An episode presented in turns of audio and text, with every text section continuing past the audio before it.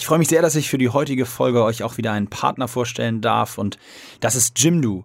Jimdo ist ein ganz einfacher Webseitenbaukastenanbieter, der euch hilft, mit vielen verschiedenen Designvorlagen die Website für euren Verein oder euren eigenen Webauftritt zu erstellen. Der Service ist grundlegend kostenlos. Natürlich gibt es ein paar Extras auch in der Bezahlversion. Ähm, und das Credo von Jimdo ist, mach was eigenes. Gefällt mir persönlich besonders gut. Und wie gesagt, gerade wenn man sich selber so ein bisschen als Sportler darstellen möchte, ihr euren Verein pushen wollt, dann ist sicherlich Jimdo der super nächste Schritt, um da voranzukommen über MoSports, also den Gutscheincode MoSports, habt ihr dazu noch die Möglichkeit, einen Rabatt zu bekommen. Einlösen könnt ihr den auf jimdo slash mosports, also j-i-m-d-o.de slash mosports und ihr bekommt dann 20% auf das erste Jahr Jimdo Pro oder auch Jimdo Business. Viel Spaß, schaut euch das mal an, ich freue mich, liebe Grüße,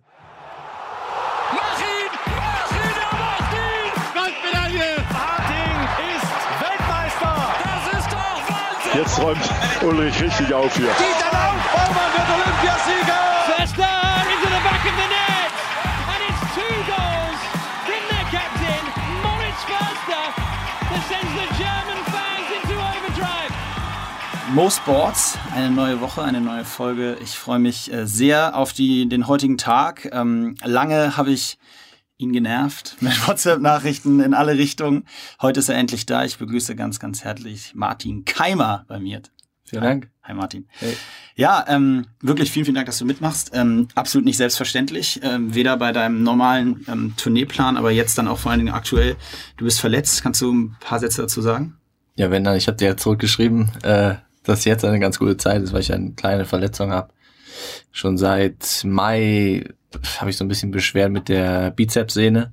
Ähm, gerade am Kopf bei der linken Schulter, die Bizepssehne von dem, an der linken Schulter tut ein bisschen weh, ist ein bisschen entzündet. Ähm, die Flüssigkeit muss halt raus. Und dann, dann kann ich auch wieder normal spielen, weil die letzten Turniere, die ich gespielt habe mit ähm, in Frankreich, also beziehungsweise seit, seit Mai die Turniere bis zum British Open, ähm, habe ich immer was unter Schmerzen gespielt. Und wenn du dann immer nur so mit 60, 70 Prozent spielen kannst, dann ist halt super nervig irgendwann, wenn du halt nicht dein volles Potenzial ausschöpfen kannst. Kennst ja selber im Sport, du weißt eigentlich, du kannst es besser, aber in dem Moment funktioniert es halt leider nicht und die Erfahrung habe ich noch nie gemacht, weil ich noch nie wirklich verletzt war.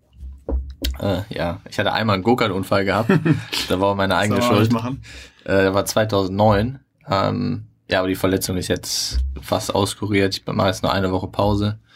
Also nichts OP oder irgendwas? Nee, nee, um Gottes Willen. Nee, ähm, auch keine Cortisonspritzen oder sowas. Das habe ich alles gesagt, brauche ich nicht. Sollen wir, das, ist ja erst, das ist ja wirklich dann das allerletzte Mittel, was du nimmst. Hast du jetzt ähm, gar keine Bälle geschlagen dann auch in der Zeit? Sozusagen? Ich habe halt viel kurzes Spiel gemacht, ne? Viel Chippen, Pitchen, Putten. Ähm, ich versuche halt schon das Positive, ne, Positive zu sehen, da ich halt jetzt gerade für so Sachen extrem viel Zeit habe, weil mehr, mehr, mehr ging halt nicht. Hm. Dass ich halt mehr Zeit gerade ins kurze Spiel investieren kann, was ja für uns Profis eh das A und O ist, oder beziehungsweise für jeden Golfspieler 40, 45 Prozent vom Spiel ausmachen. Ähm, und da kann ich jetzt sehr viel Zeit investieren. Ist natürlich sehr frustrierend, wenn du jetzt zugucken musst. Wenn du weißt, welche Turniere die Jungs gerade zurzeit spielen. Ähm, sind relativ dicke Turniere ähm, mit dem World Golf Champion Event, was letzte Woche in Ohio war und dieses diese Woche, was heute anfängt, ähm, die PGA Championship, das letzte Major habe ich damals schon einmal gewinnen können. Das ja, ist natürlich so, die Erinnerungen kommen da schon hoch und du weißt, du kannst einfach nicht dabei sein. Seit 2008 so das erste Major, weil ich halt verpasse. Ah, ist das erste seit 2008? Das ja, hätte ich habe jedes Major mitgespielt. Ähm, weil ich war halt qualifiziert und ich war halt nie, nie verletzt. Klar. Und von daher habe ich immer mitgespielt. Ja. Und du hast doch nach dem Gewinn auch zehn Jahre sozusagen noch sowieso fünf. fünf. Ja, 2010 habe ich fünf Jahre gehabt und dann 2014 habe ich die US Open gewonnen, da habe ich noch fünf Jahre bis 2019 habe ich noch. Ist alles safe sozusagen. Ja, ja. Es sei denn, wenn du dann unter die Top 50 kommst, kannst du eh alle mitspielen. Ne? Das ist grundsätzlich, finde ich, ein spannendes Thema. Vielleicht gar nicht so sehr ins Detail gegangen, aber ähm, es gibt ja verschiedene Tour, Touren bei euch und Berechtigungen, Spielberechtigungen auf verschiedenen mhm. Touren. Dann gibt es die PGA Tour, die European Tour, also die beiden Top, würde ich sagen. Ja. Dann gibt es irgendwie einen in Asien und äh, in Südafrika. Südafrika. Ja. Ähm, darunter dann eben sozusagen, ich sag mal so, die dritte, vierte Liga. Aber ja. kannst du Jetzt sieht man dich am Wochenende bei der European Tour. Jetzt die PGA Tour, da sieht man dich im Moment oft nicht. Mhm. Ähm, kannst du ganz kurz da sozusagen erklären? Ja, also die PGA Tour, die spielst du äh, 90 Prozent in Amerika. Dann hast du noch so zwei, drei Turniere, die in Asien stattfinden, die Teil der PGA Tour sind. Ähm, die PGA Tour, du musst halt, ich war halt qualifiziert für die PGA Tour, habe aber meine Spielberechtigung in diesem Jahr nicht angenommen, ähm, weil wenn du die annimmst, musst du ein Minimum von 15 Turnieren auf der PGA Tour spielen und die 15 Turniere hätte ich nicht hinbekommen, ähm, wenn ich zu gleichen Zeiten auf der European Tour gespielt hätte. Die Reiserei habe ich die letzten drei, vier Jahre gemacht und äh, wenn du dann 15, 20 Jetlags hast pro Jahr, äh, nur in Hotelzimmern immer rum, rumeierst zwischen den Turnieren, ist halt sau anstrengend. Also eine bewusste Entscheidung sozusagen zu sagen, dieses ja. Jahr PGA, no. Ja. Und jetzt habe ich ähm, ab Februar habe ich, werde ich eine Wohnung haben in, in Florida und ähm, dementsprechend werde ich meine PGA Tour Karte, also die Spielberechtigung für nächstes Jahr, werde ich wieder annehmen. Okay. Und dementsprechend spiele ich dann nächstes Jahr auf der European Tour und auf der PGA Tour, ähm, also auf beiden Kontinenten. Hui. Ähm, und es ist halt für mich ein bisschen einfacher, wenn du halt irgendwie so einen Standpunkt hast ähm, in, in Amerika, wo du halt wohnen kannst, wie für mich jetzt in Florida. Dann kannst du auch mal so drei, vier Turniere in Folge spielen, weil du mit dem Auto irgendwo hinfahren kannst und nicht immer wieder zurückfliegen musst nach Deutschland oder wieder zurück nach Amerika oder im Hotel Klar. die Zeit überbringen musst. Deswegen habe ich mich jetzt die letzten anderthalb Jahre dafür entschlossen oder dazu entschlossen, die PGA Tour Karte nicht anzunehmen, aber für nächstes Jahr auf jeden Fall wieder gut für die deutschen Golffans, dann sieht man dich abends im Fernsehen, weil die European Tour läuft ja immer tagsüber und ja, PGA viel abends. Immer nachts, ja. Kommt äh, auf den Jetlag an, ja. Stimmt. Ja, ähm, grundsätzlich zum äh, Training, Vorbereitung, wir haben so ein bisschen, ich habe so ein bisschen vorher mal rumgefragt, was sind so spannende Fragen, die man, die man dir stellen kann. Und eine, eine Sache, die echt häufig kam, war, wie, wie du wir haben vorhin über Vorbereitung beim Hockey gesprochen. Das ist relativ simpel, weil wir analysieren den Gegner, mhm. gucken, was wir besser machen können im Vergleich zum Spiel davor, stellen die Mannschaft taktisch auf. Du fliegst jetzt nach wo auch immer hin zum British Open, zu einem Platz, den du im Normalfall kennst, weil du ihn ja. auf jeden Fall schon mal gespielt hast, aber wie bereitest du dich dann wirklich auf den Platz vor? Gehst du Loch für Loch durch? Äh, schaust du dir die Grüns an?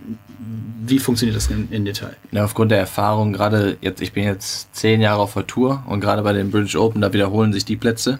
Alle acht, neun Jahre spielst du wieder den Platz wie vor acht, neun Jahren.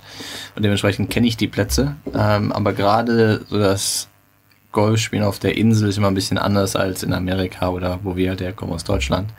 Deswegen, du wirst, um jetzt nicht zu golfspezifisch zu werden, ähm, aber du musst halt einige Schläge auf der Insel können, die du halt, die wir normalerweise gar nicht lernen in Deutschland. Sag mal ein. Ja, zum Beispiel, du kannst seit 20, 30 Meter vorm Grün kannst du schon putten. Mhm.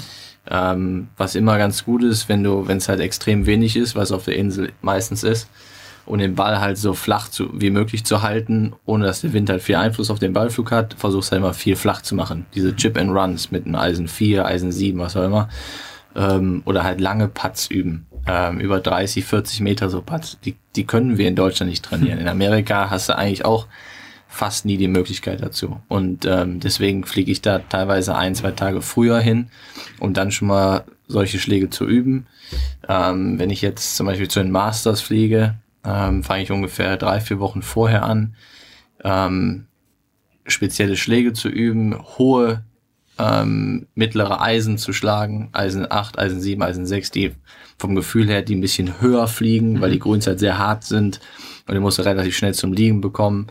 Ähm, dann versuche ich Putts zu üben, die sehr, sehr viel Break haben, die aber gerade so ins Loch rein sterben und nicht aggressiv wie auf der European mhm. Tour, wo die Grüns relativ langsam sind, oder ein bisschen aggressiver putten kannst. Ähm, also das ist ja Woche für Woche eigentlich unterschiedlich, ne? Ja, du musst dich Woche für Woche so ein bisschen mit dem Platz, der auf dich zukommt, neu, neu befassen. Aber hört sich jetzt vielleicht ein bisschen komplizierter an, als es ist. Aufgrund der Erfahrung weißt du schon im Unterbewusstsein, okay, das und das muss ich jetzt machen. Und dann spielst du eigentlich nur so deinen dein Film ab. Und äh, die European Tour und die PGA Tour unterscheiden sich halt schon noch sehr groß aufgrund der, der Plätze, die wir spielen. Weil in Europa spielen wir halt jede, jede Woche auf einem anderen Platz, andere Kultur, anderes Gras und Amerika ist meistens so dasselbe. Okay, die sind eher ähnlicher, die Plätze in Amerika. Ja, in Amerika schon, ja. Kommt auch nicht ungefähr, also wenn du auf der, in der East Coast, West Coast ist eigentlich in Amerika sind die alle top gepflegt, die Plätze. Der Ball fliegt mal hier und da ein bisschen weiter, kommt auf an, wo du halt bist. West Coast fliegt ja. der Ball halt sehr kurz. Wenn du jetzt in Kalifornien bist, in Arizona fliegt er ungefähr zehn Prozent weiter. Hm. Also, also weißt du halt aufgrund der Erfahrung. Und sag mal, welche Rolle spielt bei dieser ganzen Geschichte äh, der Caddy und wie wählt man den aus? Also wonach, nach welchen ist, Kriterien? Ja, ist ganz schwer. Ähm, mein Caddy habe ich ja damals kennengelernt. Er hat damals für Colin Montgomery Caddy gemacht und ich habe mit Montgomery die letzten beiden Runden bei den French Open zusammengespielt. Und mein jetziger Caddy hat halt, war halt bei ihm Caddy und da haben wir uns halt ein bisschen kennengelernt. Ja, und dann kommt der, eigentlich nur der, der Typ dir, der, der Charakter, der kommt dir halt sehr sympathisch rüber. Da, kann, da könntest du denken, okay, mit dem könnte ich auch mal zwei, drei Wochen in Folge zusammen abhängen, wäre auch okay, weil wir verbringen ja sehr, sehr viel Zeit mhm. miteinander. Jetzt mal abgesehen davon, ob der ein guter Caddy ist oder nicht, da weißt du ja nicht in dem Moment, aber du verstehst dich vom, also menschlich gesehen sehr gut. Ja, und wenn der bei Colin Montgomery mitgeht, hast du wahrscheinlich auch schon mal so ein bisschen Gefühl, er kann nicht ganz furchtbar sein. Ja, also ganz bitter kann er nicht sein, sonst wird der Montgomery ihn, glaube ich, nicht nehmen. Ja. Aber es ist halt immer, Caddy ist halt sehr, sehr individuell. Und du musst halt sehr viel mit dem Menschen kommunizieren am Anfang. Wie viel Informationen, welche Informationen du speziell brauchst, weil jeder Spieler ist anders. Mhm. Manche Spieler lassen sich jeden Schlag vom Caddy vorher beschreiben, wo der Ball aufkommen soll, wo der Ball landen soll, wo er, wie er fliegen soll, welchen Schläger und deshalb, und manche, wie ich zum Beispiel, ich mache halt gern viel alleine. Mhm. Weil ich denke, irgendwie hat einen Grund, weswegen ich da stehe und nicht der Caddy. Also, du kannst dir natürlich ein bisschen Beratung holen, klar, aber also wie schon gesagt, es ist halt sehr individuell und Caddy-Auswahl ähm, ist am Anfang relativ schwer, wenn du auf die Tour kommst. Ähm, Viele laufen ja auch mit Ehefrau oder Freundin, wie ja, immer. Jeder so, jeder so wie er meint. Ich bin halt ein riesen, riesen Fan davon, dass jeder so seine Aufgaben hat in dem ähm, in, in dem kleinen Kreis. Damit die Ehefrau ist die Ehefrau, der Bruder ist der Bruder, Physiotherapeut kümmert sich um den Körper, der Schwungcoach kümmert ah, okay. sich um Schwung und der Caddy macht Caddy. Also ich finde, da sollte keiner mit, mit dem anderen irgendwie äh, interferieren und sollte da irgendwie den anderen stören. Ähm, ist auch so eine Respektsache, finde ich. Ja, finde ich ganz interessant. So im jeder. Team hat jeder seine Aufgabe und Absolut, stick to Schuster bleibt bei deinen Leisten. Ja, ja finde ich schon, weil die Leute sind ja aus einem speziellen Grund Physiotherapeut oder Swing Coach, weil die sich halt mit dem Thema auskennen. Physiotherapeut kann mir jetzt nicht unbedingt am achten Loch erklären, wie ich den, den Ball schlag. Und ich finde, jeder soll so seine Rollen einhalten und so bringst halt auch Klarheit im Team. Und wenn die miteinander auskommen, sich untereinander absprechen und dann mir das, äh, das Feedback geben und das vielleicht ein bisschen filtern, die ganzen Informationen, dann ist das ideal. Aber wenn jeder versucht, dem anderen reinzureden, das führt, glaube ich, zu nichts. Und wie ist das in Bezug auf zum Beispiel die Caddy-Arbeit abseits jetzt von der reinen Schlägerauswahl, Hilfe und Tasche tragen und äh, Tipps in Bezug auf, wie das Grün zu lesen ist, gerade in Phasen, wo es mal nicht so gut auf dem Platz läuft? Hat das auch so eine mentale Komponente oder bei dir auch gar nicht? Ja, bei mir schon, weil jeder, jeder Spieler äh, spricht ja mit seinem Caddy über viele Dinge, über private Sachen, über Beziehungen, ob es jetzt mit den Eltern ist, mit der Freundin, Frau, Kindern, was auch immer. Also so ein Caddy ist halt schon irgendwo auch so ein Psychologe. Ne? Mhm. Ähm, wir verbringen am meisten Zeit miteinander, er mit mir, ich, ich mit ihm. Verbringt ihr auch außerhalb des Platzes viel Zeit miteinander? Oder? Wir gehen ab und an miteinander essen. Ähm, wir telefonieren jetzt aber nicht wöchentlich, wenn ich keine Turniere spiele. Mhm. Man muss da irgendwo den Abstand finden. Ähm, obwohl wir relativ, also wir sind sehr nah, aber wir haben, wir halten unsere Distanz. Mhm. Und Caddy ist halt, er muss sich halt sehr an den Spieler, er muss sich auf den Spieler einlassen, zu, ähm, muss den Spieler kennenlernen, ist ein emotionaler Spieler, eher rational denken, aber was, ist das für ein Typ? Wie kann ich, wie kann ich meinem Spieler am besten helfen, damit er wieder auf die richtige Spur kommt, wenn er halt eine schlechte Phase hat? Und da gibt es halt keine Faustformel für, da muss halt jeder Caddy sich immer individuell auf den Spieler einstellen. Ja, Mega Aber bei euch bestimmt auch so bei, bei Trainern, die müssen ja auch immer auf den Spieler einstellen. Ne? Genau, das und ist das Team, das ganze große Ganze sehen. Ne? Genau, und das ist in der Mannschaft manchmal deutlich schwieriger natürlich, weil du irgendwie 18 Individuen hast, ähm, die alle anders angesprochen werden müssen. Du hast aber nicht 18 Mentaltrainer oder 18 Coaches, sondern eben einen und der muss dann so diesen Mittelweg finden, wie er alle irgendwie erreicht. Ja, aber da fällt wahrscheinlich, wahrscheinlich bei so einer Mannschaftssport meistens gar nicht so richtig auf, weil er im Team, dann wird er ausgewechselt, aber das Team gewinnt trotzdem. Ja, genau. Wir Wenn's schießen dann eine 75 oder 78 und stehen dann wie, wie ein Idiot da und dann denken wir, wieso, wieso trifft der Typ nichts, ne? Aber deswegen ist halt die, unsere Sportart so toll, weil du, Punkt, ja. weil du bist halt für alles selbstverantwortlich. Ja. Ne? Du kannst ja keine Schuld auf, auf irgendjemand anders schieben. Und für die Sachen, für die du selbst verantwortlich bist, da äh, haben wir, du hast es kurz erwähnt, ähm, gab es ja in der Vergangenheit, sag ich mal, zwei absolute Highlights, wobei es gab ein paar mehr. Auch das Players, sozusagen das fünfte Masters äh, Major hast du ja auch mal gewinnen können, aber diese beiden Major-Siege äh, sind ja mit Sicherheit, würde ich jetzt schätzen, kannst du gleich was zu sagen, so erfolgsmäßig zumindest das Größte, was, was man sich vorstellen kann. Wann war der Zeitpunkt, vielleicht mal vorweg gefragt, an dem du daran geglaubt hast, dass sowas in deiner Karriere mal möglich ist? Also ab wann war dir klar, Profi ist drin? Also Profi werden zu können, war mir eigentlich klar, wie ich mein erstes internationales Turnier als Amateur gewonnen habe in Österreich. Ähm, da war ich, glaube ich, ich glaube 17 war ich da und habe einen ganz guten Vorsprung gewonnen. Und ich habe halt gemerkt, die Art und Weise, wie die anderen spielen und denken, ist anders als bei mir. Mhm. Ich war halt eher so ein Typ, ich wollte gewinnen. Mir war relativ latte, ob ich Zweiter oder Dritter werde. Ich wollte halt gewinnen. Und andere haben halt so für eine Platzierung gespielt. Mhm. Und da war mir als 16-, 17-Jähriger schon irgendwo, also mir war ein bisschen suspekt, weil ich nicht verstehen kann. Und du spielst ein Turnier mit, um zu gewinnen. Aber wie äußert sich das? Also heißt du das, merkst, du greifst mehr an? Oder? Die Art und Weise, wie dann gespielt wird. Du hast, muss dir vorstellen, du hast eine Taktik, wie du, wie du den Golfplatz an dem Sonntagnachmittag gerne spielen möchtest. Du spielst um Sieg mit. Und äh, ich habe mal meine Taktik so ausgelegt, die ist natürlich dann auch wieder während der Runde so ein bisschen verändert, aufgrund, wie du halt äh, deine Ergebnisse spielst an jedem Loch. Aber ich habe halt darauf ausgelegt, dass ich halt gewinne. Und war nicht aggressiv. Für mich war es nicht aggressiv. Für mich war es einfach nur nach vorne spielen. Ich brauche nichts verteidigen, weil ich bin nicht da, um irgendwas zu verteidigen. Und du merkst halt, wenn andere ähm, zwei, drei Schläge hinten waren, sag ich mal jetzt mal, ich habe jetzt geführt wir haben noch drei Löcher zu gehen, anstelle dann aggressiv nach vorne zu spielen, um mich ein bisschen unter Druck zu setzen, haben die dann eher so ihren zweiten Platz verteidigt. Und du merkst das aufgrund der Schlägerwahl, du mhm. siehst ja, du spielst ja mit den Leuten, welche Schläger die nehmen, wo die den Ball hinspielen, mhm. wie zufrieden die mit dem Schlag sind. Und gerade bei den Patten, ob die aggressiv patten oder viele Putts zu kurz lassen. Mhm. Und du merkst das halt. Okay. Und da war für mich total verwunderlich, weil ich habe gedacht, ich bin ja nicht da, um Zweiter oder Dritter zu werden. Ja. Du kannst natürlich auch mal ein Turnier abkacken, dann wirst du halt Zehnter oder Fünfzehnter. Ähm, aber wenn du nie abkackst, wirst du wahrscheinlich auch ganz selten gewinnen. Ja. Weil du diese Erfahrungen gar nicht gemacht hast, wie der Körper sich anfühlt, wie die Gefühle sind, wie, die, wie das Adrenalin in dir, in dir arbeitet. Sowas kennst du ja nie. Wenn du, wenn du nie wirklich nach vorne spielst. Und dann habe ich halt das Turnier damals gewonnen in, in Österreich. Und damals war mir halt nicht wirklich bewusst, ein bisschen aus der Jugend. Was da so kommen kann. Ja, und, und dann ähm, heißt es, äh, wir, wir haben halt eine Qualifying School, das ist halt ein Turnier, so ein Qualifikationsturnier, wo du dich als Amateur oder Profi anmelden kannst. Und da gibt es so drei Turniere, die du, ähm, dich, du musst immer für das nächste qualifizieren. Und äh, ich habe damals als Amateur mitgespielt, 2005, äh, da war ich 20 und da habe ich direkt die erste, erste Runde gewonnen von allen. Und äh, da war ich ein bisschen überrascht, weil ich habe die mit sechs oder sieben Schlägen gewonnen. Und ich habe jetzt für mich nichts wirklich Außergewöhnliches gemacht. Ich habe gut gespielt, klar. Aber ich habe gedacht, boah, mit so viel Schlägen gewinnen vor den anderen, ein bisschen komisch. So, dann spielst du einfach weiter, spielst dann die zweite Runde, habe ich gespielt, also die zweite, das zweite Turnier, wofür ich mich qualifiziert habe. Habe es auch wieder ohne Probleme geschafft, bin ins Finale gekommen.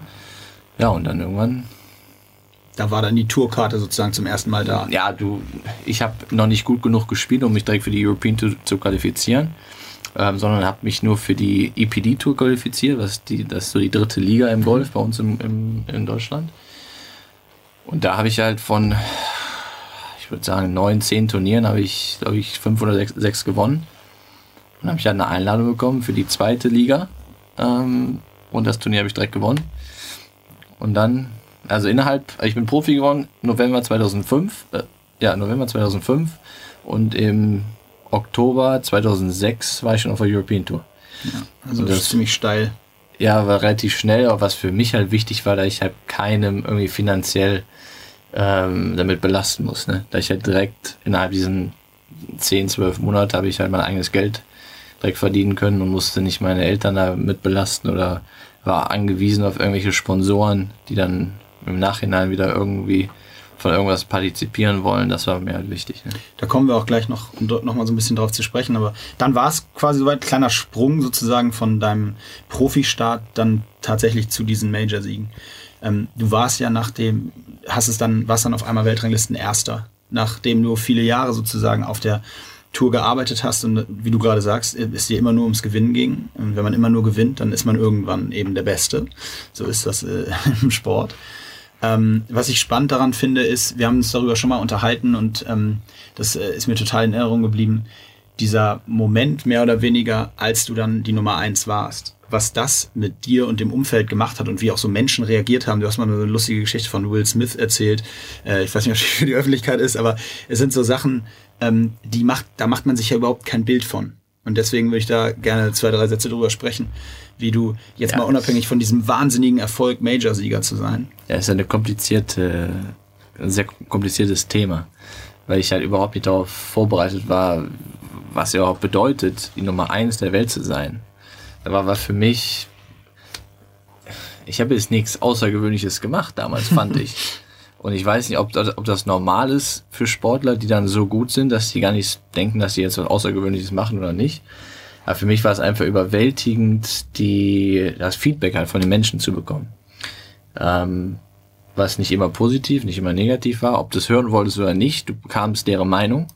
Ob du es jetzt gelesen hast, gehört hast, wie auch immer mit Social Media heutzutage, kannst du schon fast nicht vermeiden. In was für einem Rahmen jetzt? Also du bist der Geilste bis hin zu ja, du kommst halt in, ist halt, ich habe eine Wohnung gehabt in Arizona, dann kommst du halt in, in ein Restaurant rein, ist halt nichts frei gewesen von Tischen und so, aber dann erkennt der Kollege dich da vorne und sagt, ja, kein Problem. Dann sagt er, ja, hier, die gehen jetzt, äh, dann lässt er die Jungs da aufstehen, damit ich da sitzen kann. Und da war für mich so, da fand ich so scheiße, dieses Gefühl.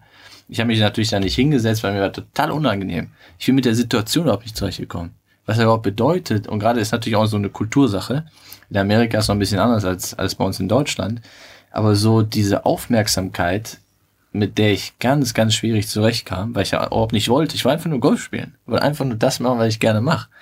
Und auf einmal musst du dich als Mensch so sehr, ich will nicht sagen verändern, aber du musst dich anpassen an die Situationen.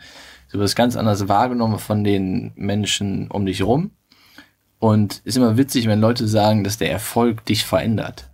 Bei mir war es genau so eigentlich das Gegenteil. Die Leute um mich rum haben sich verändert und dementsprechend musst du dich an die wieder anpassen. Hm. Aber ich wollte mich nicht verändern. Ich habe mich auch nicht wirklich verändert. Aber aufgrund aufgrund von den Leuten, die halt mit mir äh, mit mir befreundet waren, die wollen auf einmal Fotos mit dir haben. Denkst du, alter Schwede, ich kenne dich seit 10, 12 Jahren.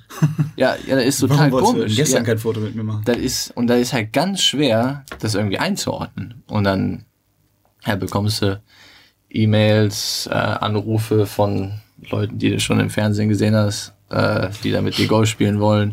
Wer waren so die geilsten so? Ach, ja, gibt so ein paar Namen, aber ich finde immer bitter, wenn du so Name-Dropping machst. Okay. Aber ähm, da ist halt, dann denkst du dir, alter Schwede, den hast du damals im Fernsehen gesehen, da warst du noch zehn. und jetzt will der Kollege mit dir eine Runde Golf spielen. Was sagst du dem dann? Sagst ja, du klar, hab, komm her? Ich habe gar nicht geantwortet. Du hast gar nicht geantwortet. Nee, weil ich damit nicht zurecht. Was willst du so immer antworten? Was, ist die richtige, was ist das richtige Feedback? Nicht zu antworten ist auch falsch. Aber ich wusste nicht damit umzugehen. Und dann habe ich lieber gedacht, ich will mir erstmal mit nichts zu tun haben. Ich will mich erstmal auf mich, auf mich selbst konzentrieren, um erstmal zu verstehen, was geht hier überhaupt gerade ab. So, und dann ähm, hast ja auch viel gelesen in den Medien danach. Ja, Keimer fällt in ein Loch. Ähm, und das, das lag nicht daran, dass ich schlechter gespielt habe. Ich habe mich einfach mehr mit mir selber beschäftigt. Erstmal als Mensch zu wachsen, um das zu verstehen, um dann nicht wie viele andere Sportler, keine Ahnung, irgendwie das Geld rauszublasen oder mit Drogen, mit keine Ahnung was, sie das irgendwie rechtfertigen oder versuchen zu verstehen. Und ich wollte das eher auf eine natürliche und gesunde Art und Weise machen. Ähm, und so einen kleinen Fokus-Shift hat man dann halt gemacht. Und das finde ich mega spannend, weil das ist ja letztendlich so, was du sagst, ist eigentlich jetzt ein bisschen überspitzt mit bei manchen Menschen, wo es dann ins Extreme geht. Aber was du sagst, ist ja eigentlich, dass es, dass vor allen Dingen sich das Umfeld in solchen Momenten auch extrem verändern kann oder in deinem Fall auch verändert hat. Und glaubst du, ist das grundsätzlich so für, gerade für junge Sportler, die zu Superstars aufsteigen, egal mal in welcher Sportart, dass das, ist das überhaupt planbar? Kann man sich damit auseinandersetzen vorher sich darauf vorbereiten? Ich glaube, jeder geht damit unterschiedlich um. Ne? Wenn du jetzt einen Tiger Woods zum Beispiel nimmst, der seit drei Jahren schon im Rampenlicht steht, der ist, glaube ich, irgendwo auch ein bisschen gewohnt, ne? Ähm, aber jeder hat halt so seine Schwächen. Ob es jetzt so die sozialen Fähigkeiten sind, die darunter leiden, ähm, weil jeder braucht ja ein Ventil. Mhm. Jeder muss ja irgendwie was haben, wo er so ein bisschen gehen lassen kann. Und ich glaube, du kannst da reingeboren werden, wie zum Beispiel, sage ich jetzt mal, Tiger Woods, der auch seine Schwierigkeiten hat, ähm, oder halt nicht. Und ich wurde halt nicht da reingeboren, ich musste halt einen anderen Weg finden, um damit mit, mit zurechtzukommen. Und du kannst dich nicht wirklich darauf vorbereiten, weil gerade heutzutage ähm, dieses Social Media ist so brutal geworden.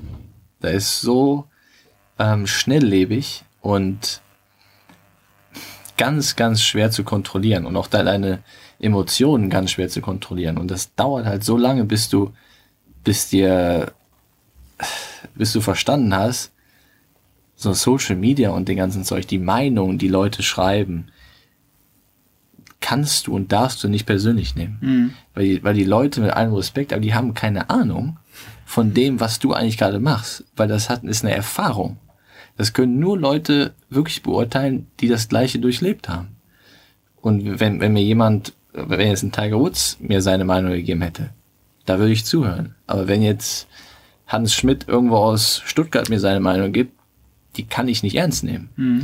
Weil der Mann versteht nicht, mit welchen Umständen wir uns. Was äh, da so passiert ist. Ja, das, das funktioniert nicht. Und er ist nicht, ist nicht bös gemeint, das ist einfach ein Fakt. Und das muss man halt auch lernen, sich deren Meinung da nicht anzunehmen und auch gar nicht versuchen, lange drüber nachzudenken, ob es mhm. jetzt positiv ist oder negativ. Aber heutzutage ist halt ganz schwer, mit den Medien damit umzugehen und äh, deswegen darauf vorbereiten kannst du dich wirklich nicht. Du musst halt nur dir versuchen, treu zu bleiben und das einfach nur für das sehen, was es ist. Und du, ich schlage einen Ball von A nach B, ab und an ein bisschen besser als alle anderen, aber mehr ist da auch nicht. Also würdest du, würdest du aus deiner Erfahrung heraus ähm, jungen Sportlern, bleiben wir vielleicht mal beim Golf, aber gegebenenfalls auch anderen, den Rat geben, sich mal zum Beispiel mit dir über sowas zu unterhalten?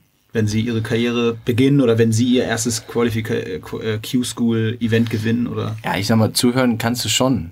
Ähm, aber du musst es selber erfahren. Ich hätte es halt damals auch nicht wirklich so geglaubt. Mhm. Man muss halt von innen herauskommen. Du musst mhm. halt selber die Erfahrung machen.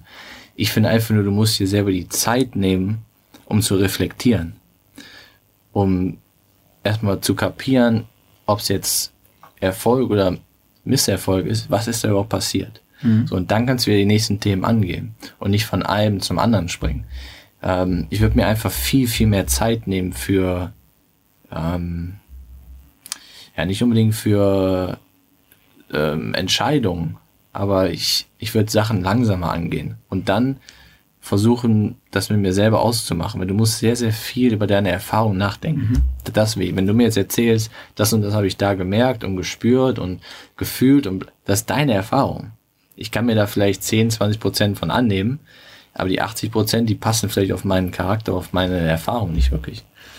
Aber Schaden tut du das nicht ja. sich dann mal anzuhören. Ja, klar, so viel Meinung wie es geht, irgendwie aus verschiedensten Blickrichtungen einfangen, finde ich gerade für junge Talente auch immer wichtig, dass man, oder sich das jetzt anzuhören, was du sagst. Und mal ja, du musst auf das Wesentliche kon äh, konzentrieren, ja. auf das Wesentliche und nicht auf den ganzen Scheiß, den du von außen hörst. Weil es geht eigentlich darum, du brauchst um gut zu werden in der Sportart, du brauchst nur die, die, minimalen Dinge. Du brauchst einen Trainer, du brauchst die Sportgeräte, die du auch immer da hast, ob du einen Hockeyschläger hast, mit einem Hockeyball und ein Tor. Mehr, mehr brauchst du erstmal nicht. Du brauchst nicht den perfekten Belag, den perfekten Hockeyschläger, der aus dem und dem Holz geschnitten. Das ist alles nicht notwendig. Hm. Um gut zu werden, musst du dich auf das Wesentliche konzentrieren. Und heutzutage finden gerade die jungen Sportler so viele Ausreden, warum Sachen nicht funktionieren. Nicht geklappt hat, ja. Und da hätte ich, da habe ich sehr, sehr viel Glück gehabt, da ich bei so Eltern aufgewachsen sind, die immer gesagt haben, erklär mir nicht, warum es nicht geht. Mhm. So, und das glaube ich, gerade in Deutschland ähm, werden immer so viele Ausreden gefunden. Warum alles nicht geklappt und hat. Und das, das finde ich einfach das Schlimmste, weil es hat hat nichts mit den Umständen zu tun, das ist ein Problem, was du mit dir selber hast.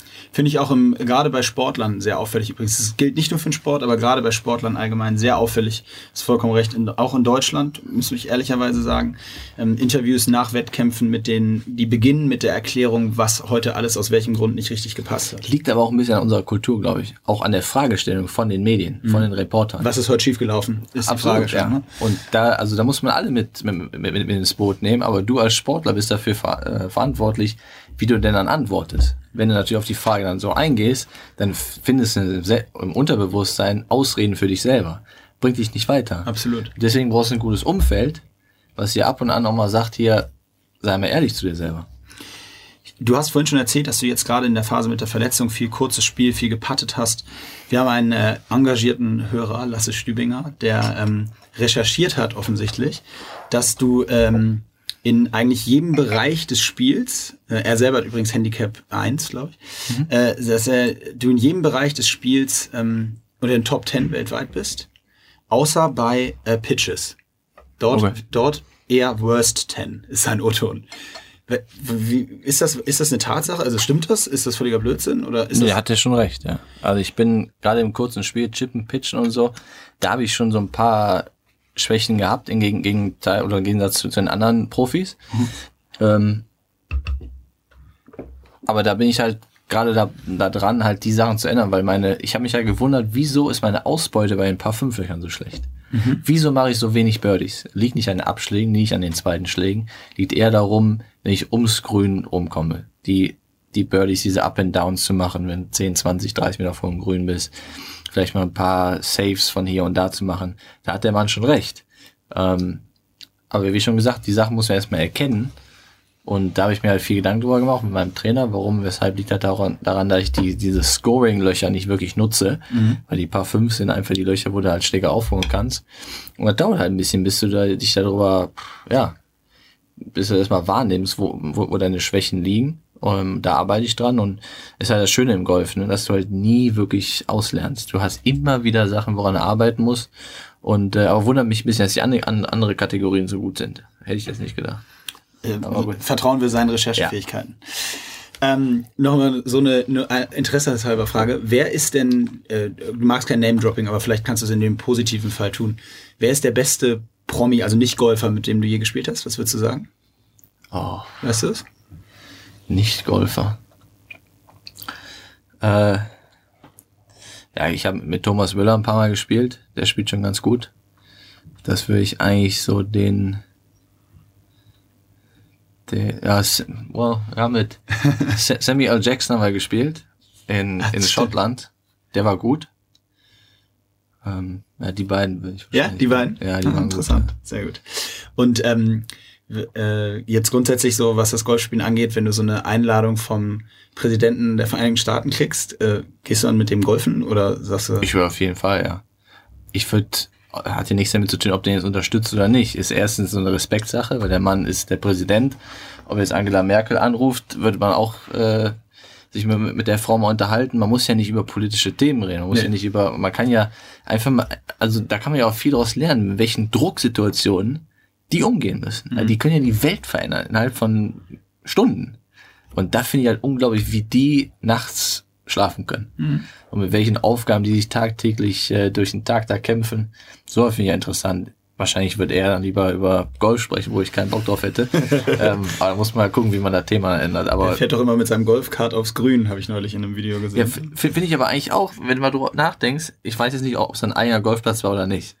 Aber wenn es ein eigener Golfplatz ist, kannst du machen, was du willst. Ja, das stimmt. Ja, eigentlich schon, oder? Es, es sei denn, du verbietest es allen anderen. Dann ja, ist gut, es ein dann, bisschen. Ja, gut, aber. okay, so interessant. Also auf die Golfrunde warten wir dann noch, wenn der Kollege mal anruft. Aber ähm, ich habe noch ein Thema, was mich interessiert, ähm, ein bisschen weg vom Golf, eher Sport allgemein. Ähm, Du hast vorhin kurz gesagt, dass du so froh warst, 2,5, 2,6, gerade in der Phase, dass du eben auf eigenem Bein stehen konntest und niemandem auf der Tasche liegen musstest oder äh, in der Form äh, ja hilfebedürftig warst, wenn man das so sagen darf. Ähm, kannst du einen Einblick geben, wie viele deutsche Golfer vom Golf leben können, damit man da mal so einen Einblick, also ein, so ein Verständnis für bekommt? Weil ich glaube, die meisten, gerade auch Kids, die das hören, die wissen Martin Keimer, Superstar, verdienen wahnsinnig viel Geld und aber das ist ja alles sehr spitz. Das ist ja in den meisten Sportarten so. Ich würde sagen, bei uns Golfspielern vielleicht aus Deutschland vielleicht vier oder fünf. Vier oder fünf. Ja, würde ich schon sagen, ja. Was kostet so eine Toursaison? Also wenn du auf der European Tour rumreist, haben wir damals ausgerechnet 2006, 2007, weil da muss ich halt mhm. da ganze Zeug bezahlen mit Flügen, Hotel, Caddy und weiß ich nicht, was alles dazu kommt, Essen, Trinken. 60, 70.000 Euro pro Jahr ungefähr. 60, 70.000. Und Preisgeld auf der European Tour ist dann ja wahrscheinlich. Boah, das variiert. Also du kannst. Wenn ähm, du nicht Top 10 wirst. Also wenn du im ab, Turnier. Im Turnier ab Platz 11, was ja, gibt's da noch? Ja, die Turniere variieren halt zwischen den Preisgeldern zwischen einer Million Euro in der Woche, was auf alle Spieler äh, ausbezahlt wird, ja. die halt sich fürs, Quali äh, fürs Wochenende qualifizieren, von einer Million bis zu sieben Millionen. Mhm. Ähm, und sieben Millionen, also 16,6 Prozent kriegt der Sieger. Also mhm. ungefähr, weiß ich, 1,2 Millionen oder so mhm. kriegt der Sieger, wenn du dann halt so ein Riesending gewinnst.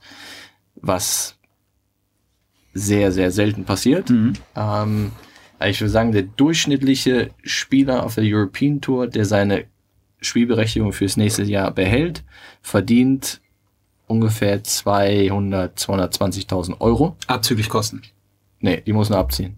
Der, der Durchschnittsspieler auf der European Der Durchschnittsspieler. Also sagen wir mal so 150.000 Euro abzüglich Kosten. Dann muss natürlich logischerweise kommen, wann du lebst und ein paar Steuern zahlen. Kommst vielleicht in Deutschland bis bei 80.000 Euro, die du dann hast.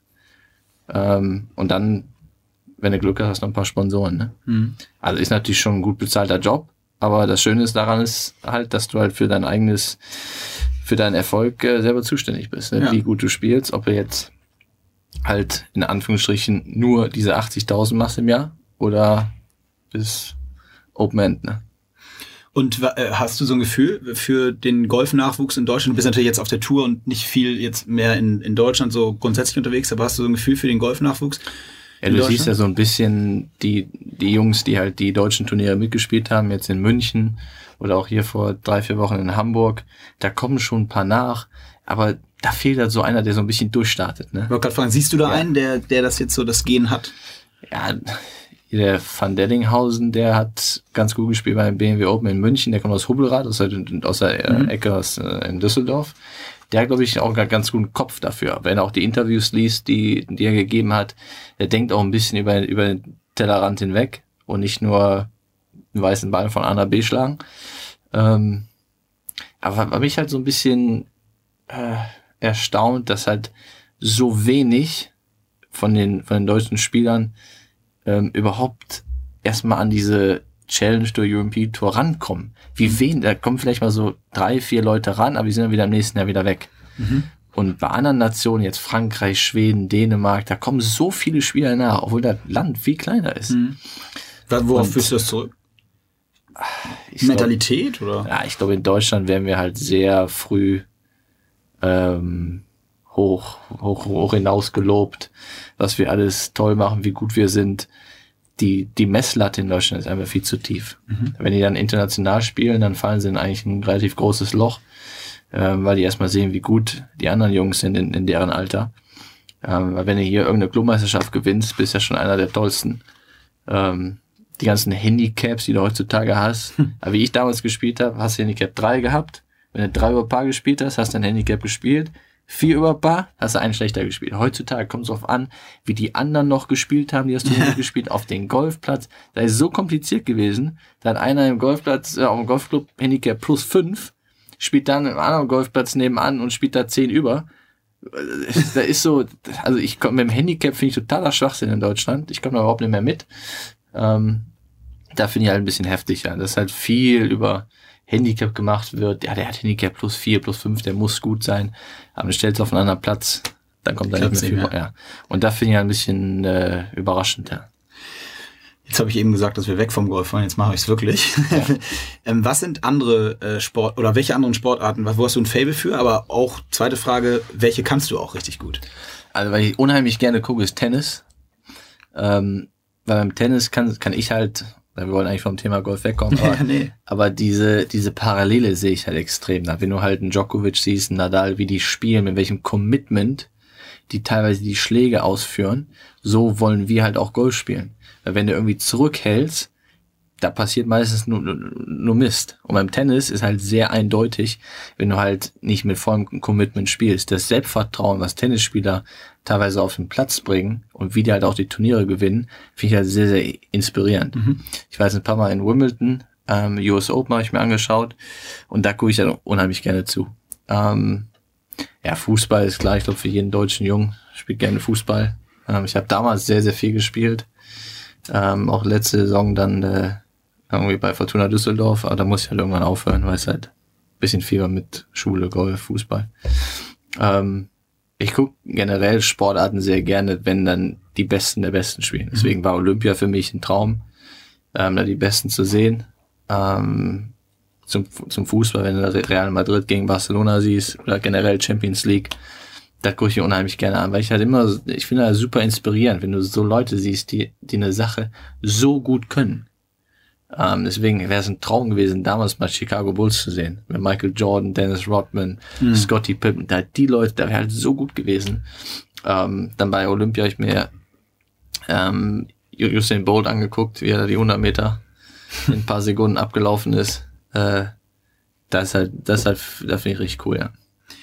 Rio, Rio ist gleich noch mal, soll gleich noch mal kurz Thema sein, aber ähm, gibt es eine Sportart, die du selber, wo du selber sagst, da, da hätte es auch klappen können, mit einem Profi da sein? Boah, Profi. Ich glaube, Fußball hätte ich ganz gut gekonnt. Mhm. Ähm, aber was mich super interessiert hätte, so DTM oder so. Da hätte ich ah, okay. Bock drauf gehabt. Ich fahre super gerne Auto, aber letztes Jahr meine Rennlizenz gemacht ähm, am Nürburgring. Autofahren macht mich schon Bock, ähm, weil ich da auch wieder so, so die Parallele sehe, sehe ja, zu, zum Golf. Da. Ja, und du musst halt ab und an echt Eier in der Hose haben, ne? Mhm. um halt wirklich vorne dabei zu sein. Und äh, zum Profi, weil keine Ahnung. Ja, aber im Fußball, sagen, aber Fußball hätte ich glaube ich eine ganz gute Chance gehabt. Ja. Ähm, gute Überleitung, vielen Dank für die Überleitung. Äh, ich eine Frage habe ich, ich habe, ich selber kritisiere das relativ häufig, auch über, über, gerade über Social Media, weil ich das Gefühl habe, dass es das so der einzige Weg ist, wo man so ein bisschen auch manchmal dann Gehör kriegt für Sachen, die man vielleicht auch mal loswerden möchte, wenn man sie denn loswerden möchte. Mhm.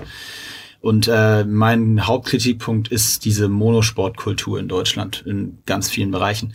Ähm, die, ich will die jetzt gerne dich fragen, was du davon hältst, aber vor allen Dingen auch, ob das überhaupt bei dir so ankommt, weil du natürlich nun ein exponierter Sportler in deiner Sportart bist, der sehr viel Aufmerksamkeit genießt in, auf allen Ebenen. Wahrscheinlich nicht vergleichbar mit einem Fußballer in Deutschland, mhm. denke ich schon, wäre so mein Gefühl, aber empfindest du das auch so, ähm, wie das viele Sportler gerade aus so den Olympischen Verbänden immer wieder kritisieren oder hältst du das für eine übertrieben? Das Sportler? Dass sie, dass wir im Grunde genommen in Deutschland ähm, der Fußball eigentlich alles überragt und wegdrängt ja, in der Öffentlichkeit? Ich glaube, du musst ja schon im Klaren darüber sein, die Sportart, die wir machen, ob es jetzt Hockey ist, Golf, Handball, ähm, sind halt im Gegensatz zum Fußball Randsportarten in Deutschland. Da muss man einfach akzeptieren. Ähm, und ich finde, das hat der Fußball sich auch verdient. Das ist halt auch un unsere Kultur. Ähm, ich finde es in meinem Fall finde ich sehr, sehr angenehm, dass ich immer noch ähm, gerade in Deutschland in Restaurants gehen kann, in Bar gehen kann, zum Supermarkt, zu Rewe mal geben gehen kann, um mir Joghurt und, keine Ahnung, Salami und Käse und so und, und keiner spricht mich an. Dass du halt nicht beobachtet wirst von jedem und Fotos gemacht werden und nächsten Tag in irgendeiner Zeitung stehst. Also das finde ich in unserem Fall sehr, sehr entspannt, wie sich das Fußballleben ähm, darstellt boah, ich weiß nicht, ob ich so leben möchte. Um, ähm, ich meine auch noch einen zweiten Teil und der ist, es gab jetzt vorgestern zum Beispiel den Fall, dass die Leichtathletik-Weltmeisterschaft war und äh, während der, des Finales von dem Stabhochspringer Raphael Holzdeppe und der Speerwerferin Katharina Molitor ähm, wurde quasi, wurde, hat das ZDF weggeschaltet und hat ähm, Fußball Supercup gezeigt, Real gegen Menu. Und das ist sozusagen der Aufhänger gewesen, jetzt ja. für viele zu sagen, bisschen respektlos. In Deutschland, ohne deutsche Beteiligung, ja. Fußball muss das sein ja, es ist, glaube ich, auf der einen Seite eine, so, eine, so eine persönliche Sache. Auf der anderen Seite würde ich mich fragen, was ist so das Richtige jetzt zu tun? Das Richtige wäre, ich zeige dir jetzt, die Deutschen, solange die noch im Wett Wettkampf drin sind, weil wir sind halt einfach in Deutschland und ich finde, das haben die Sportler sich auch verdient, ähm, weil das Interesse, ja, wie, wie man hört, auch von vielen Leuten da war. Auf der anderen Seite ähm, muss man natürlich auch die, die ganze Politik dahinter verstehen Ähm, aber die Politik sehen halt viele Leute nicht, würde ich in dem Fall jetzt auch nicht sehen wollen, weil ich will mich einfach fragen, was ist das Richtige zu tun jetzt? Mhm. Und ich kann, ich kann die, äh, die ganzen Proteste von den Zuschauern, von den Fans kann ich schon nachvollziehen. Gerade wir als Sportler können das natürlich gut nachvollziehen. Eben. Ja, also fairerweise muss man dazu sagen, dass es auf Eurosport dann schaubar war, was dann natürlich so ein bisschen, aber es geht eben um diesen Respekt einfach auch der Öffentlichkeit. Das ist eine Respektsache, ja, absolut. Genau. Ja, ähm, ein großes Thema, was uns auch ähm, so ein bisschen verbindet, mich als Abschluss meiner Karriere, aber äh, weil wir da eben auch äh, ja, gemeinsam so ein bisschen Zeit verbringen konnten. Ich konnte dir zugucken live, übrigens auch für mich eine der spannendsten Erfahrungen, äh, die ich jetzt bei Olympia in Rio gemacht habe, da ab Loch 12 an dem, an dem Samstag äh, mit dir mitzulaufen und wirklich so am Rand zu stehen und mich versucht habe, da mal so reinzufühlen, was da jetzt gerade auf dem Platz passiert. Ich weiß noch genau, wir sind gekommen, da hattest du an einem paar fünf den zweiten Ball. Kam der, ne? Wir kamen zu ja. viert, genau. Ja. Und da hattest du an einem paar fünf den zweiten Ball gerade rechts richtig weggeknallt. Mhm. Und dann von da aber noch Birdie gespielt, glaube ich, aus dem Sand oder, oder okay. wenigstens Paar, das Paar gerettet. Dann, Und sich dann so vorzustellen und da mitzugehen und zu, zu, wirklich mal zu schauen, was passiert jetzt gerade dort auf dem Platz und was passiert in den Menschen. Wir waren zum Beispiel völlig entgeistert fast schon, dass du, als wir kamen, kamen, ähm, kamst du so an die Seite und hast uns begrüßt und bist dann ähm, das nächste doch sind wir zusammen zu deinem Abschlag spaziert. Mhm. Wir, wir haben danach, als du dann geschlagen hast, haben wir so unter uns gesagt, was ist denn hier gerade passiert? Gott, hoffentlich haben wir nicht, hoffentlich haben wir nicht abgelenkt. Und meinten die anderen, naja, er ist ja zu uns gekommen, also ja, ja. Äh, kann nicht so schlimm gewesen sein. Aber also es war total beeindruckend, weil da passiert ja auch mental was und jeder hat so seinen Ablauf. Und das, und das ist das, was mich an Olympia so fasziniert. Dieses, dass ich dort die Möglichkeit habe, und du hast das eben angesprochen, den Top-Sportlern zuzuschauen bei dem, bei der Sache, die sie am besten können. Und diesen, für mich ist es so, also so ein richtiges Gänsehaut-Feeling eigentlich schon, egal eigentlich bei welchem Sportler, zuzuschauen und genau ein bisschen auch versuchen zu verstehen, was macht den eigentlich so herausragend mhm. gerade. Und ja, deswegen würde ich sozusagen als Frage überleiten, ich will gar nicht so viel erzählen, ähm, was waren so deine prägendsten Momente in Rio, unabhängig von deinem eigenen, äh, eigenen Wettkampf? Ähm, ja, erstmal die Professionalität der einzelnen Sportler, wie die an die, an die Wettkämpfe rangegangen sind, die, das Selbstvertrauen, was die wo die ja nicht drüber gesprochen haben, aber was sie einfach durch ihr, durch ihr, ihr Charisma, ihre, ihr Auftreten verkörpert haben. Ähm, und einfach dieser, dieser Wille, jetzt genau in der, an dem Tag, in der Woche, wie auch immer, wie lange die Wettkämpfe dann von einzelnen Sportlern gingen, zu performen. Ähm, de, de, den Fokus, den, den fand ich unheimlich krass bei, bei vielen, den wir halt, wie, wie du gerade schon selber gesagt hast, bei uns der Fokus nur vielleicht eine halbe Minute, eine Minute vor dem Schlag da. Zwischendurch gehen wir halt auch raus, komplett aus unserem Fokus raus und gehen dann wieder rein. Wir reden über ganz normale Dinge. Mhm. Ähm, und du siehst halt so viele Unterschiede, wie die verschiedenen Sportler sich auf die, auf die Wettkämpfe konzentrieren. Und da fand ich halt mega spannend, ähm, weil für, für mich war das halt, klar, es war die Olympischen Spiele, aber es war ein Wettkampf wie jeder andere, wenn es denn dann auf den Golfplatz ging. Mhm. Weil die 18 noch spiele ich jede Woche. Und für manche ist das halt das Highlight alle vier Jahre und es geht um Sekunden. Und da ist natürlich der Druck mal ganz anders als bei uns. Wir haben halt auch noch vier Tage zum Spielen. Wenn der erste Tag ein bisschen bitter läuft, kannst du immer noch auf drei Tagen das wieder aufholen. Ähm, von daher die Intensität äh, der Konzentration, die hat mich am meisten beeindruckt von den verschiedenen Sportlern. Mich würde, mich würde natürlich persönlich an der Stelle interessieren, weil du bist ja auch mal zu einem Spiel mit uns mitgefahren äh, in Rio. Im Bus sogar mit euch. Ne? Im Bus, genau, ja. hin und zurück, glaube ich sogar. Wie, ähm, wie, wie, kannst du mal eine Einschätzung geben? Wie war da, findest du, ist das für dich völlig strange oder kennst du das so ein bisschen von der Ryder Cup äh, Thematik mit dem mit dem Team in der Form oder? Ja, ich kann es noch ein bisschen vom Fußball von, von damals und war auch so ein bisschen, ja, war, war ein komisches Gefühl, weil man halt sehr, sehr gerne dieses Gefühl hatte, im Team zu sein.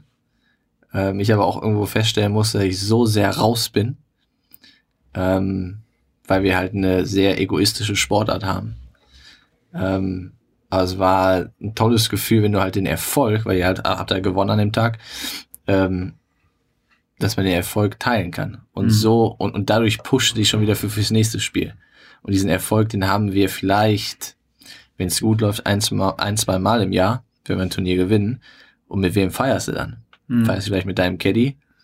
And that's it. Und nächste Woche geht schon wieder weiter. Also genießen und, von Erfolg ist nicht ja, so richtig möglich, ne?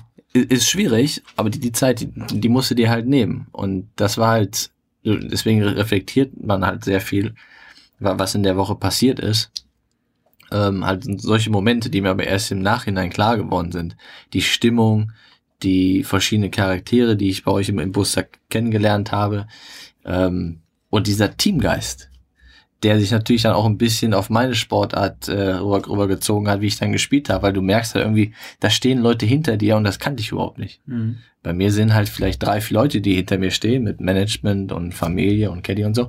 Auf einmal stehen dann echt ein paar Leute da, die echt darauf Bock haben, dich beim Golfspielen zu beobachten und dir alles Gute wünschen und vielleicht sogar mit Idealfall noch eine Medaille ins deutsche Haus bringen kannst. Das ist halt schon eine Sache, die, da war ich total, ist überhaupt nicht, bin ich überhaupt nicht gewohnt. Deswegen kann ich die Sache in Japan ganz anders angehen, mhm. ähm, bisschen entspannter, mit, äh, mit einer gewissen Distanz auch dazu ja, bin ich sehr gespannt auf wir. Für mich auch so prägend in Rio war, äh, wir, wir sind einmal durchs Dorf spaziert, haben uns einen Kaffee geholt und dann trainierte, ich weiß nicht, ob du dich erinnerst, trainierte Novak Djokovic mit Boris Becker ja, auf einmal auf dem Platz. Ja. Und äh, für alle, die das, äh, die wenigsten der Zuhörer hatten bis jetzt die Chance, viele hoffentlich auch mal irgendwann bei Olympia dabei zu sein, aber also ich, ich weiß nicht, wie du es empfunden hast. Für mich war das ein total skurriler Moment. Man geht da durchs Dorf, trinkt, hat einen Kaffee-to-go-Becher in der Hand und auf einmal trainiert da Novak Djokovic und da gucken, wie viele? 300 ja, Menschen. Schon viele, ja. Aber das ist ja das Schöne daran, ne? Weil ist eigentlich völlig egal, welche Sportart du machst. Alle wissen, du wärst nicht da, wenn du nicht einer der Besten genau bist. So ist es. Und das finde ich halt super, dass du halt gleich bist mit jedem, mit jedem anderen Sportler. Da geht es nicht darum, wie viel Geld du verdienst, welchen Status du hast, den eh nur, nur, nur die Medien kreieren, ähm, da geht es einfach nur um die Leistung. Ja. Und da habe ich mich halt mega wohl gefühlt, dass du dich mit jedem an den Tisch setzen kannst und jeder hat extrem viel Respekt vor dem anderen. Respekt ist Ob da jetzt ein ja. Djokovic neben dir sitzt oder jemand, der, keine Ahnung, irgendwo in Kasachstan rudert oder so, der, der muss ja auch einer der Besten sein, sonst, sonst wäre der nicht da. Und das fand ich einfach mega cool und da ging es halt nicht um irgendeinen Status und so. Das, das ist halt bei uns immer äh, gab ja so Sportler, die im Fokus stehen, so ein bisschen, äh, ja, so, so die, Neg die Neg Negativsache. Eine Frage, die ich gerne immer äh, den Gästen stelle, vielleicht hast du da auch ein Erlebnis gehabt, da geht es um die NADA, ähm, jeder die nationale Anti-Doping-Kommission. Ähm, bei mir sind einige relativ witzige Erlebnisse äh, gewesen, über die ich auch schon mal gesprochen habe. Hast du irgendwie ein Erlebnis, was dir im Kopf ist, wo du sagst, so, das war völlig crazy? Also wir haben schon alles gehört von mitten in der Uni und frag mich nicht. Ja, ein bisschen krass war, ähm, ich war in Köln, ähm, wurde da getestet, den ganzen Gesundheitstest gemacht, den jeder Sportler da vor Olympia machen muss. Und zur gleichen Zeit kam der Kollege an und wollte mich äh, auf, auf Doping testen. Also bei der sportmedizinischen Untersuchung. Bei der sportmedizinischen Untersuchung muss ich dann nochmal hingehen und pinkeln. Und da habe ich mir gedacht, alter Schwede, ich bin doch hier. also er, also, der hat gar keinen Sinn für mich gemacht. Dem erklärt man das natürlich dann und denke ich auch immer, da ist doch Geldverschwendung. Geld und deine Zeit verschwenden. Du machst jetzt gleiche, was der Kollege fünf Minuten vorher mit mir gemacht hat. so, das war eine Sache, die ich nicht verstanden habe. Und dann die Woche vor Olympia war ich in, in Florida, habe da trainiert und mich versucht darauf vorzubereiten. Und dann um 6.20 Uhr oder so klopft der Kollege an der Tür. Ne?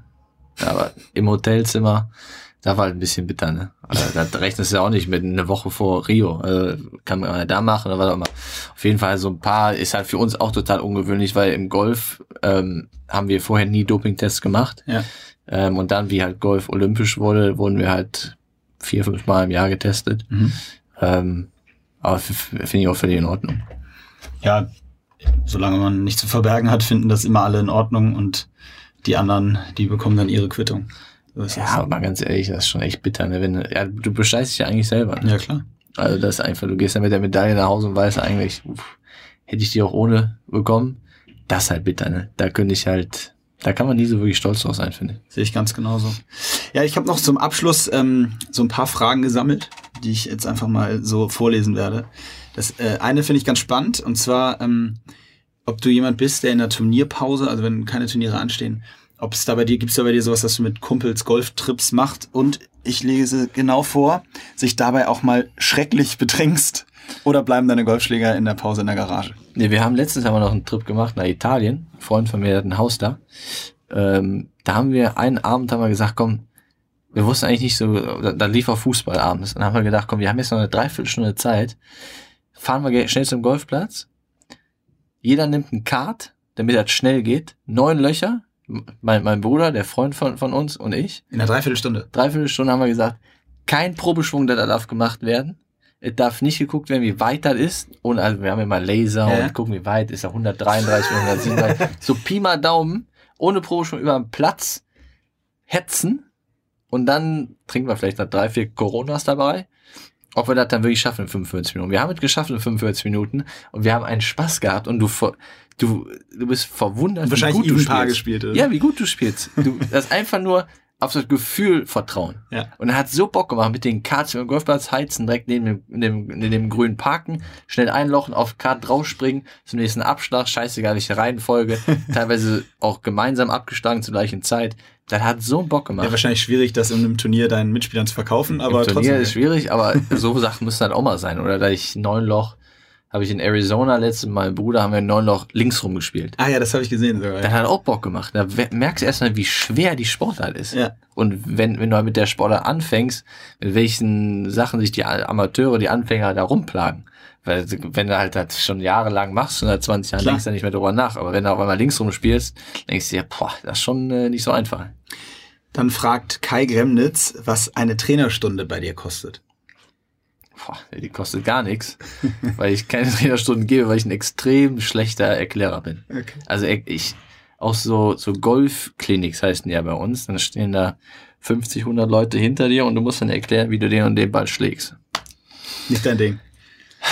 Ja, ich bin ja ein Gefühlsspieler, ne? ich kann halt die Sachen erklären, wie sie im Buch stehen, aber das sieht wahrscheinlich anders aus, als das, was ich dann mache. Ne? Also dein Tipp wäre viel Corona, ich bisschen lieber- laufen und nach Gefühl schlagen. Ja, ich finde, also er soll sich lieber seinen Trainer da zu Hause suchen, der kann da bestimmt besser erklären, da ist er für ausgebildet. Ich, also erklären, da ist ganz schwierig bei mir. Okay, und abschließend fragt Johanna Bettendorf, ob sie ein Date bekommt. Johanna, ja, ich, ich bin ja Single. äh, wenn Johanna aus der Region hier kommt, äh, können wir gerne mal ein Eis essen gehen. Wunderbar. Ja, also wirklich ganz, ganz herzlichen Dank. Mir hat's mega Bock gemacht. Ähm, ich freue mich jetzt schon selber aufs Anhören. Ähm, vielen Dank, dass du die, die Zeit genommen hast, nach Hamburg zu kommen. Ähm, wir wissen nicht der, Tat- der Tatsache bewusst, dass es nicht ausschließlich für Mo Sports war, aber trotzdem Nur freue ich für mich sehr euch. darüber. ja. Hat Sehr richtig gerne. Bock gemacht. Vielen, vielen Dank, Martin. Gerne, gerne.